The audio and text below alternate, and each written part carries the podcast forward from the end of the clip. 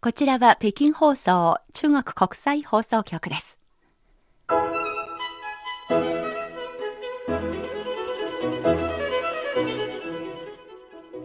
皆さんこんばんは。ハイウェイ北京中国情報ラジオ火曜日2時間目は各種様々な業界で活躍されている方たちにじっくりとお話を伺う CRI インタビューのコーナーです。ご案内の大正円です。今日は引き続き一帯一路がキーワードです。中国で通算19年駐在員として仕事をしてきた日本の物流大手日本通運東アジアブロック地域副総括兼経営戦略室長の広田康さんにお話を伺います。ビジネスの最前線、それも相互連結が強調される一帯一路構想の中で物流の最前線にいるベテランとして感じたことをめぐり星和明アナが4月16日に北京で広田さんにお話を伺ってきました。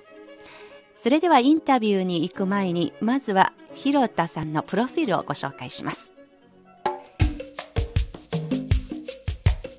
広田康さん、日本通運株式会社東アジアブロック地域副総括兼経営戦略室長。1964年生まれ、1988年に日本通運に入社。その後、1992年からこれまでに広東省の樹海、そして上海、広州などの勤務を経て、現在中国の駐在歴は累計19年に達します。国際フォワーディング、倉庫配送、自動車部品輸送の現場で経験を積まれてきました。現在、日本通運の東アジア経営戦略部門の責任者です。それではここからは星和明アナのインタビューをお聞きください。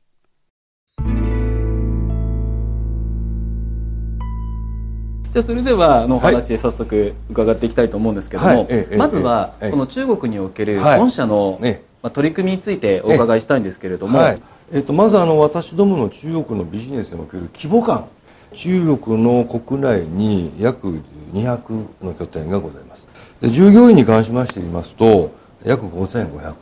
200箇所で5500人の従業員が働いている。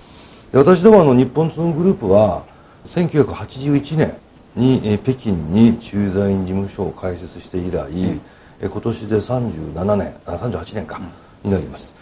もともと規制業種でございまして運輸金融あるいは放送この辺りっていうのはなかなかシビアにやるところでございますので我々が得意としている国際航空貨物ですとか国際海運貨物こういったものは合弁でなければ作れない。こういう時代です中国も規制業種ではあったんですがだんだんだんだん外資規制が緩和されてまいりましてご承知の通りあの2001年 WTO に加盟をいたしまして2005年完全開放。そういった中で我々2004-5年ぐらいからですね本格的に国内の中国国内輸送ですとか国内の倉庫ディストリビューションの事業をするようになってまいりました。でこれはあのとりも直さずですね日系企業様が中国に進出をされてるもともとのお話というのは加工貿易の形態で物を作って輸出していく。中国の中では販売しませんと。いう形態だったんですがやはりその中国の皆さんの消費が旺盛になってきたこと。お金持ちが増えてきたこと。それから中国の国内に対する販売チャンネルがですね外資系企業にも開放されること。でこういったこともありまして我々物流業者もですね中国と海外を結ぶ、えー、航空航空あるいは海運のフォワーディング以外に中国の中の、えー、市場を狙ったお客様に、えー、輸送配送倉庫のサービスを提供。でまあ現在におきましてはですね、ええ。ー、伝統的な国際フォワーディング国内のディストリビューション、え倉庫まあ、に含めましてですね鉄道を使った輸送。でこれはあの国内もございます。今本当に3年ぐらい前から急激に伸びてますのが、えー、鉄道を使った国際輸送。でこういったことにもですね今力を入れていると。いう状況でございます。大体、あの日本でやっているような日本ツーンの、まあ、総合物流のほぼほぼ全てをこの中国で展開している。いうのが現状でございます、はい、中国の国内市場っていうのは、はい、これからその発展を考えると、どういう見通しを持ってらっしゃいますか、はい。まあ、ご案内の通り世界一の人口を抱えた国ですし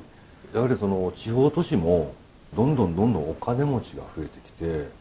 いわゆるその地方都市それから都市部のその格差もどんどん減ってくるのかなというふうに思ってましてまだまだその中国の国内の需要というのは旺盛に伸びてくる。でこれはあの国家が考えておられる輸出型経済から内需型経済にしていこうということが着実に実現されているということをあの我々この国でですねこの地で仕事させていただいているものとしましては、まあ、ひしひしと感じているというところでございます。あとは中国の国内のものだけではなくて輸入を増やそうと。国外から輸入をして、えー、中国のことに、えー、中に販売していこうと。いうことが着実に増加していますね。トップの皆さんもですね保護主義反対自由主義奨励。これなんか昔のねアメリカと中国が逆転しちゃったみたいなそんなようなイメージもあるんですけどもそういった意味で言うとですねこれだけ大きなマーケットを中国のマーケットを開放すると我々は保護主義はないと、えどうぞいいものを売ってくださいと。いうようなことはトップが言い続けてますし、まあ、それの象徴的なものが、え去年から毎年始められる中国国際輸入博。でこれ我々も出展もしておりますしその中でやっぱりその輸入を伸ばしていこう中国の内需を増やしていこう、そういったものが増えるということは我々も国際間フォワーディングプラス国内あるいは純粋な国内でこういったものに力点を置いていくということが必要なのかなというふうに思っています日本通運東アジアブロック地域副総括兼経営戦略室長の広田康さんにお話を伺っています。中国国内の経済の伸び、人々の消費行動の変化に伴って日通も柔軟に業務内容を調整して中国社会に一番必要としているニーズに積極的に応えようとしているその姿がよく伝わりました。ところで一帯一路イニシアティブにおいてはインフラの相互連結がキーワードの一つです。この中でも2011年に重慶とドイツのリュイスブルクを結ぶ線路の開通で幕開けとなった中国欧州定期貨物鉄道中央半列チャイナ・レールウェイ・エクスプレスが最近大変脚光を浴びています。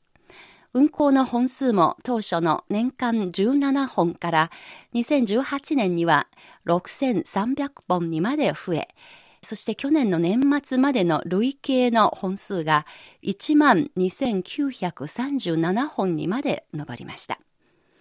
物流の世界ですでに大きなうねりを作り出したこの中央半列を物流会社としてどのように受け止めているのでしょうか引き続き廣田さんです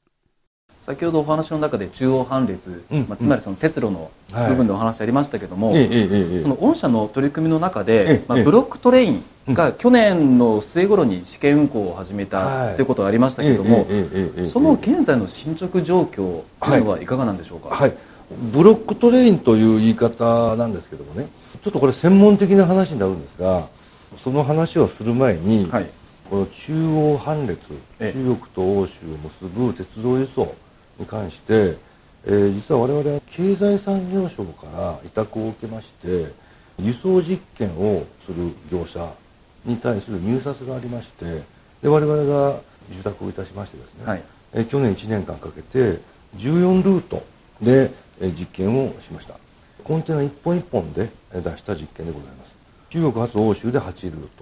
ト。欧州発日本で6ルート。を実証実験しました。でそのうち欧州から中国に持ってくるものをさらに足を伸ばして日本に持っていくとこういったことを実証実験をしております。いろいろな駅を使った実証実験をしております。それから14ルートのうちの1ルートに関しましてはこれ実はブロックトレインというものをやっております。でブロックっていうのは要するに抱え込むということでございますのでブロックするということでございますので中央半列というのはもともと中央半列というそのいわゆるブランド名がなくてもっともっとずっと前の話をしますと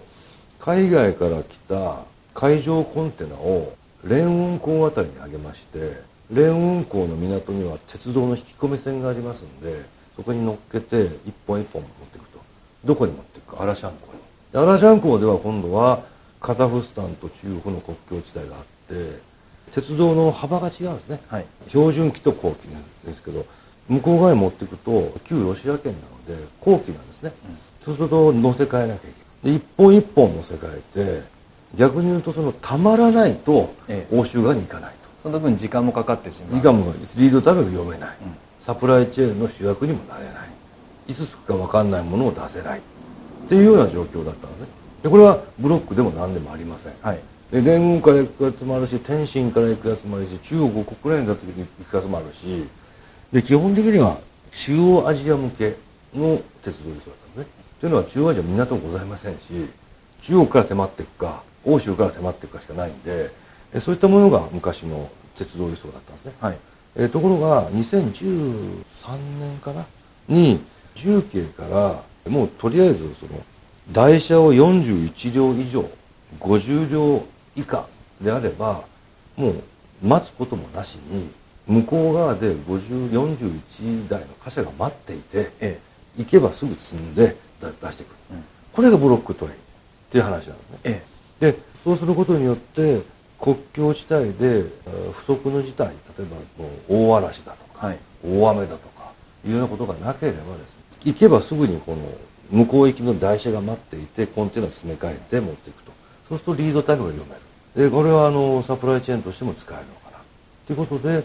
13年多分重慶が多分始めたと思うんですけど、ええ、始めた。これ我々が始めたんじゃなくて、はい、いわゆる我々でいうとこのプラットフォーム会社っていうんですけどね、はい、そういったものを一部利用して我々は1本ずつ出していたと。で今回我々が実証実験やったのは、はい、西安の駅で41本貯めまして、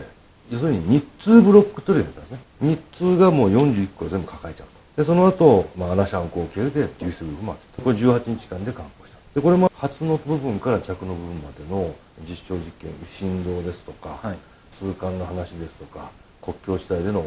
国境って実は2つありましてね、ええ、1つは中国の標準機からロシアの後期に変わって今度はねポーランドのマルママサビッチっていうねところなんですよ、ええ、でママサビッチっていうところに行くと今度はヨーロッパの標準機に変わるんですね。だから中国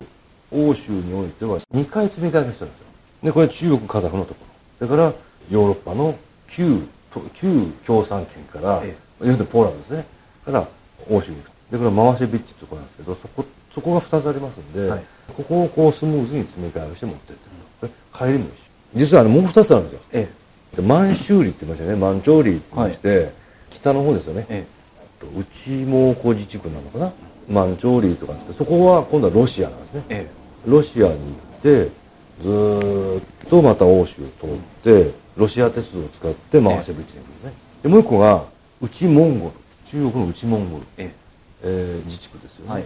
これアレンホトって言いましてアーレンハオトっていうね二連ホトですよね、はい、超えると今度はも内モンゴルにいるわけですよ、でそれがまたロシア行ってずっと行くと。でこれは、まあ、回しビッチなんですよ、ええ、アラシャンコも回しビッチ、はい、アレンホトも回しビッチマンチョーリも回しビッチでもう一個ホルゴスってあるね。ホルゴス。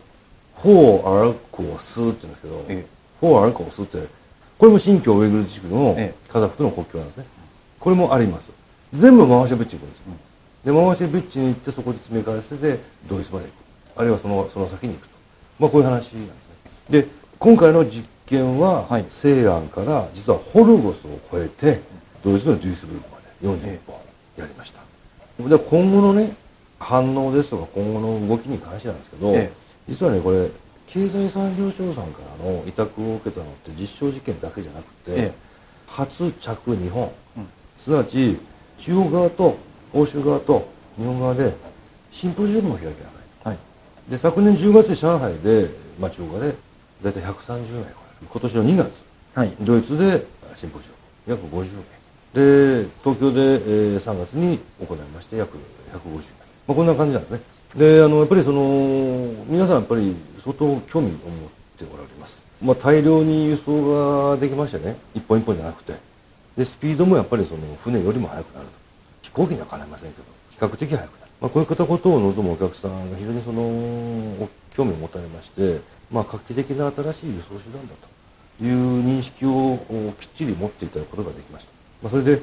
特にですね自動車関連、ええ、あるいは電気関連。こういったお客様が、まあ、我々もともと日本ツーグループってお客様群の中でいうと、まあ、いろんな産業を取り扱いありますけども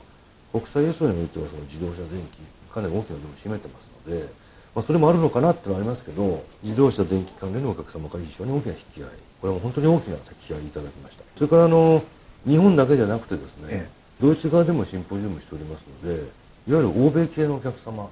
我々欧州域内にも、まあ、主要国にネットワークを張ってますのでそういったことからですね我々の3つの欧州の拠点の人間が宣伝をしたりセールスをしたりあるいはこのシンポジウムでの効果もあってですね欧州側からの引き合いもございました。で基本的に中華出てく場合っていうのはバイヤーさん買われる方がこういう輸送を使うんだこういう会社を使って輸送するんだ、まあ、いわゆる買い手側が決めることがよくあるんですね。そうなってくると欧州側のバイヤーさんの勘断も非常に良くてですね、まあ、現在それをもうきっかけにしてベルギーですとかフランスですとか向けにも新しい業務ができる。ということでこの今回の経済産業省さんの委託業務の中での実証実験。まあ、実際やってますので、ええ、お客様に対する受け答えですとか説明に迫力が生まれました。問題点も出てきました、え、問題に対する課題も出てきました、まあ、そんなことは生々しいお話をするとですね、ええ。日本のお客様あるいは欧州のお客様からの引き合いに対するタイムリーな回答ができまして、じゃあもうすぐにねトライアルやろうよ、はい、っていうようなお客様も増えてきてる。というのが現状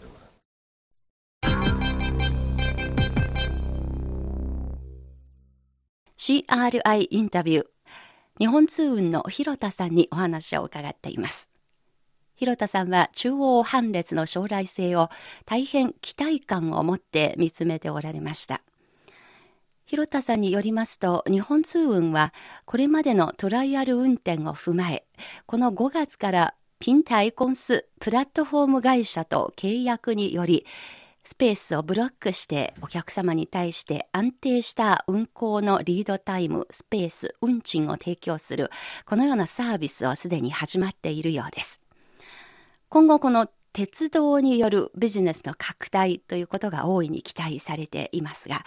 それでは一帯一路というイニシアティブそのものの可能性について、広田さんはどのように受け止めているのでしょうか。引き続きインタビューです。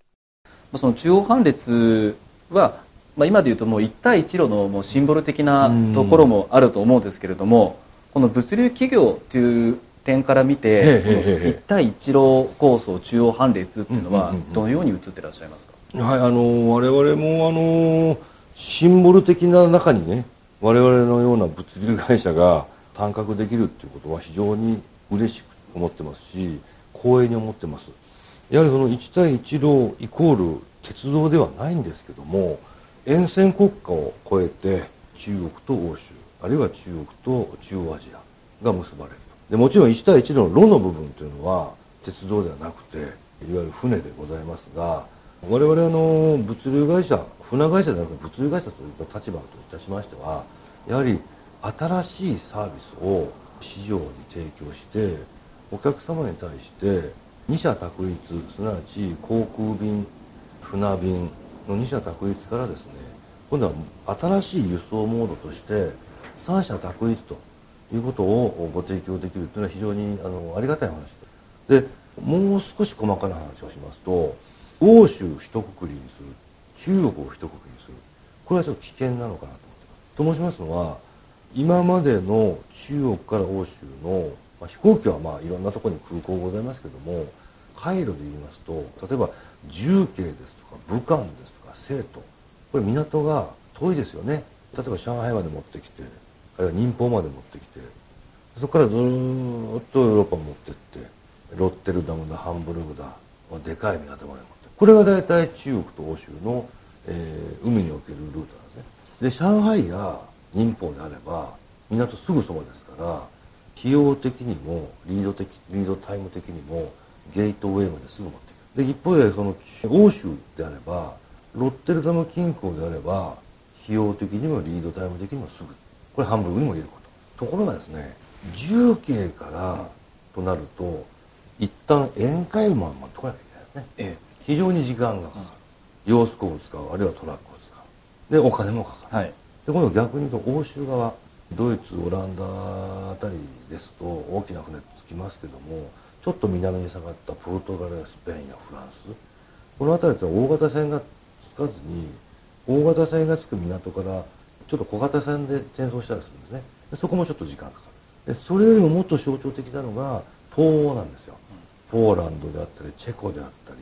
でこの辺りにやっぱり日系企業さんの製造拠点もございますよね。そうすると地図でイメージしていただければあれかもしれませんけど重慶上海ぐるーっと回ってロッテルダムチェコ。で鉄道で結べば全然早いわけですよ、ええ、そうすると値段的にも実はあまり変わらないんですよ。鉄道輸送といわゆる海上輸送っていうのは重慶チェコこれ鉄道でます、ええ、重慶からこうやってずーっと回って持っていくとそうすると東欧と中国の中西部を結ぶところというのはこれからもっともっとですね鉄道輸送が本当にサプライチェーンの主役になってくるんじゃないかなという期待をしています。宴会部宴会部であれば船もどんどんスピードが速くなるで船運賃も、まあ、上がったり下がったりするものの鉄道のどうでしょうね半分ぐらいっていうのが大体のマーケット感なんですね。ところがやっぱり内陸部内陸部ですとあんま変わんない。場合によっては安くなるかもしれない、ええ、っていうことがあります。でその今後その鉄路の部分で内陸部を結ぶっていうことに関して発展が見込める。それは、特にこの一帯一路構想も後押ししている部分は感じられるうん、全くその通りでございますね。一帯一路って私もちょっといろんな方とのディスカッションの中で勉強したことなんですけども中国と欧州あるいは中国と中アジアを結ぶのが一帯一路というふうに思っていたんですが中国の内陸部を活性化させる。沿海部だけじゃなくて内陸部を活性化させていくんだよ。中国の中の例えば例えばまあ武漢あたりから新疆ですとかのずっとこの内陸部の帯も太くしてくんだよ。っていうことなんだっていう話を聞いたことありますんでこれまさにその中国の国家戦略が目指しているところの内陸部から西に向けてのその帯を太くしていくのと欧州へつなぐ帯を太くしていく。これは、まあ、我々物流会社目線で言いますとこの中央半列の鉄道というのは内陸部内陸部を結ぶことを太くしていく上でサプライチェーンの主役になるようなそれはひいては宴会部宴会部を起こす。あるいは宴会部内陸部とか内陸部宴会部ですとかいろんな組み合わせありますよね、ええ、そういったものを太くしていく帯を太くしていく、えー、役割は非常に感じてますよね。その今後としてもちろんその、まあ、帯を太くするっていう役割も出てくると思いますが、さらにこういうところで変わっていくとか、まあ、制度としてもそうですしなっていけばさらに物流としても盛り上がっていくっていうのは一帯一路構想これからどんなことを期待されます？か、はい、あの本当にこれ期待したいということとあとは切望したいことが実は一つございまして、ええ、冒頭に私が申し上げましたマワシェビッチっていうのがキーワードなんですね。でポーランドにおけるマワシェビッチっていうのはシベリアランドブリッジで来るやつもこれあの中央話関係ないですよ例えば日本からウラジオストックまで持ってってそこからずっとシベリアランドブリッジで持って行ってヨーロッパに行くやつ。これ実は回してる経緯なんですよ。アレンホト満州里それからアラシャンコホルゴス全部回しビッチなんですよ。回しビッチにおける鉄道の積み替え能力の限界がこのいわゆる中央半列の限界になるということを非常に危惧してます。逆に言うとそこのキャパシティがどんどんどんどん増えていくことによって、ええ、欧州発も中国発もどんどんどんどん増えていくボトルネックがなくなる、うん、で、まあ、これもちろんその中国の中鉄ロシア鉄道ベラルーシ鉄道カザフ鉄道いろんなのがこう、えー、中央半列の中にはプレイヤーとして出てきてます。ですのでやはり一帯一路構想をより太くしていくボトルネックをなくしていく上で我々は物流会社として期待していること切望したいところというのは回せべっちの処理能力を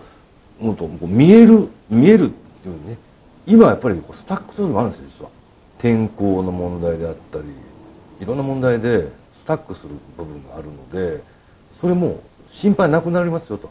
何年か後にはもう処理能力何倍になりますよとかですね。いう青写真がきっちり見えるようにしていただけると我々もお客様に対してこれ SCM の主役になりますよと。何も心配ありませんよと。どうぞうちを使ってください。こんなようなところですね。期待したいなと。いうふうに思いますね、まあ、実は今日の、まあ、サミットの開幕開幕式で、はい、まあ、習近平主席が、はい、その挨拶の中で、はい、まあ、鉄道貨物輸送などで相互の接続網を構築していくっていう、うんうん、この鉄道輸送っていう言葉をはっきりと明言してるわけですね、その点に関してはいかが、どのように感じられてますか、はい、あのー、多分これ2つあると思うんですね。中国の国内の鉄道網とそれからゲートウェイと欧州あるいは中央アジアを結ぶ鉄道網があるんですけども中国と欧州または中央アジアを結ぶ鉄道網っていうのは中国だけの力ではできません、えー、線路も持ち線路の持ち主も違いますし貨車の持ち主も違いますのでここはやはり一帯一路沿線国家の皆様と一帯一路によって別に中国だけが勝つわけじゃなくて沿線国家並びに終点国家なりがさらに栄えていく。ということでもってインフラ先ほど申しましたインフラを増強する。あるいはトレーシングをもっときっちりする、えー、今でもしっかりしてるんですよ、まあ、船にとって変わるっていうのはなかなか難しいかもしれませんけども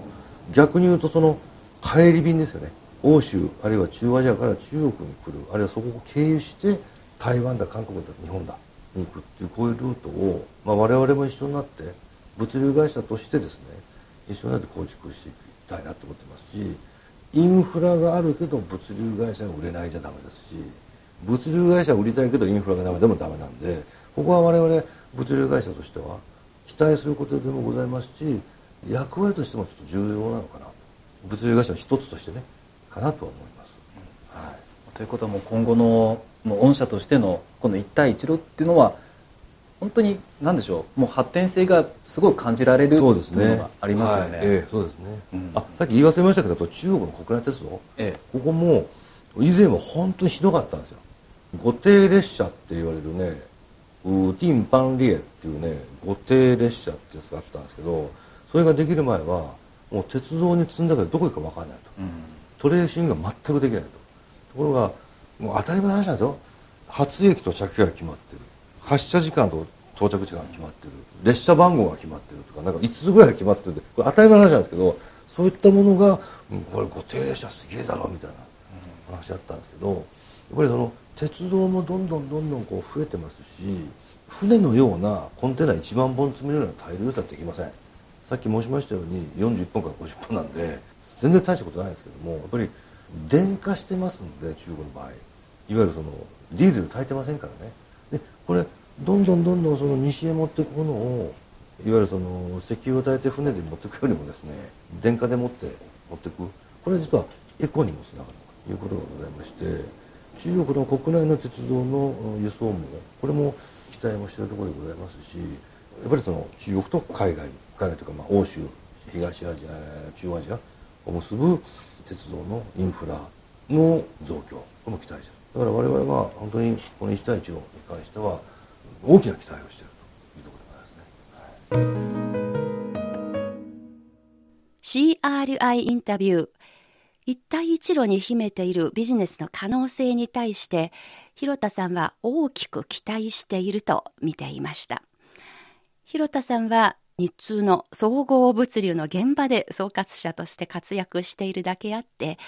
現場間にに現場間のにじみ出たお話に深く感銘を受けることができます。ところでこのような広田さんですが1992年に中国広東省の珠海、樹海で初めての駐在生活を始めて以来、これまでに通算19年間も中国で仕事をしてきました。変化し続けている中国というビジネスの場で日通のポジション、そして今後の中国市場のポテンシャルをどのように捉えているのか、さらに中国に長く滞在してきたからこそ、日本の国内にむしろ発信したい中国社会の真実とはどのようなものなのか、引き続き広田さんです。あとやっぱあれですねあの私どもねこれからねちょっとトレンドとして考えてますのはやっぱりさっき申しましたように中国は輸入大国になっていくんだということで我々世界各国のネットワークを持ってますんで中国のこの巨大マーケットに向けて売り込みたい外国の企業がいっぱいあるんですね。でそこの部分を航空海運のネットワークを使って中国に持ってくる。でその後我々が何年かで築き上げた中国の国内物流網を使った最終配達。もちろん中国のパートナーさんとの協力の中でねやっていくと。これをねどんどんどんどん伸ばしていく。やっぱり国内需要に対する国内ロジスティック事業の拡大。これがやっぱり我々の今後のというか今後のやらなきゃいけない。最も重要なお話だと思います。であとは人件費の高騰ですとかいわゆるその沿海部から地元に帰るような U ターンの人たち。地元が栄えてきてるとわざわざ沿海部に出稼ぎに行く必要ないじゃないですか、はい、そうするとお父ちゃんお母ちゃんのところに帰って、うん、そこで生活をしたいんだ、うん、そこには仕事があるんだ、うん、そうなってくると沿海部どんどんどんどんこう人件費が上がってくる、ええ、人もいない、うん、そうすると我々はやっぱり精進化ですとか新技術を入れて事務作業もそうですし倉庫の中の作業もそうですし自動運転だったり、うん、IoT だったりドローンだったり AGV だったり入れてやっていくと。ここにもね相当力をこれから入れていく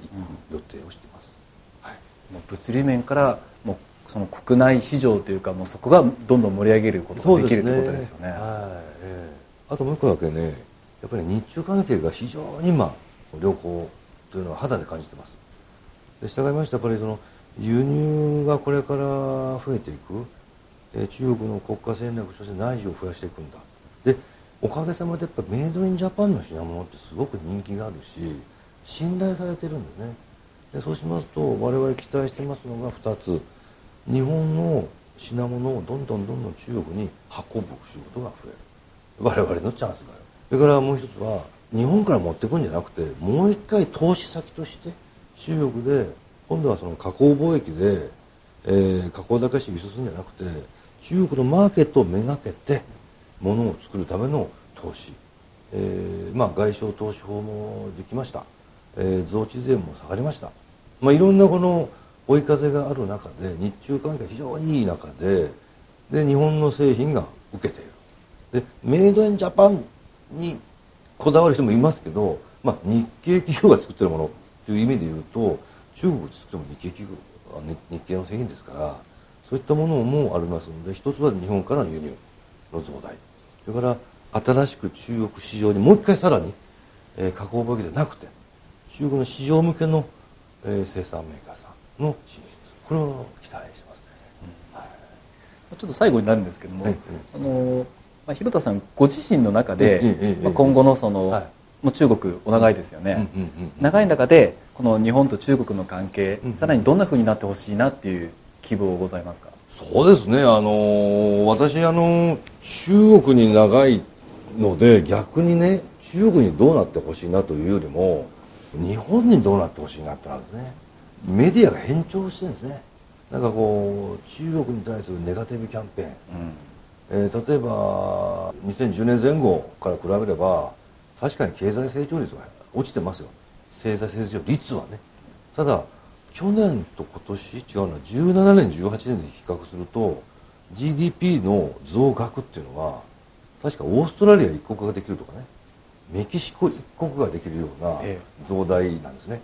でそれあんまり言わないですね、うん、さあこれ6.0に落ちたぞ。どうするんだ6.5から6.0だって、うん、今この世界の中で6%を超えるのってインドと中国しかないわけですよ、うん、ですよね、まあ、それだけでもすごいことなんですよね。すごいことですよ。1年でオーストラリアが生まれちゃうっていうね。これとんでもないことなんでもっとやっぱりこの日中関係良くなってくる6月に習近平が行くもっともっとその一時その県中感がもう漂ってましたよね。もっと隣国同士なんで、えー、日本側も正しい報道をしていただきたいなっていうと中国に対する認識一回来てよと。昔そのヨーロッパの人間が日本に行ったらギア車がいてちょんまげしてて刀ぶら下げて富士山があって以上終わりみたいなそんなイメージだったのがステレオタイプなとこありますよね、えで日本人もなんかどうでしょうね。人民服着て、うん、なんか餃子の餃子でも食ってあと自転車乗って自転車乗ってみたいなイメージがある人がたくさんいると思うんですよ。でそうじゃねえと深セン見てごらんなさいと。上海見てごらんなさいと。これ新宿が2つ3つ4つぐらいあるような街でしょと。そんなことなのでやっぱり日本人に対してねやっぱり近いですしいいとこもいっぱいありますんでステレオタイプの中国のイメージを払拭してもらいたいですし我々は逆に中国に住んでるあるいは中国でビジネスをさせてる立場から言うと、まあ、社内にも当然ですけど社外にもね、うん、まあ別にキャンペーンを張るわけじゃないですよ。中国いいよ中国いいよっていう話じゃないですけど悪いばっかじゃないよ。そのイメージでものを言うのやめようよ。っていうのはやっぱり思いますよね、これ個人的にそう思います。はい。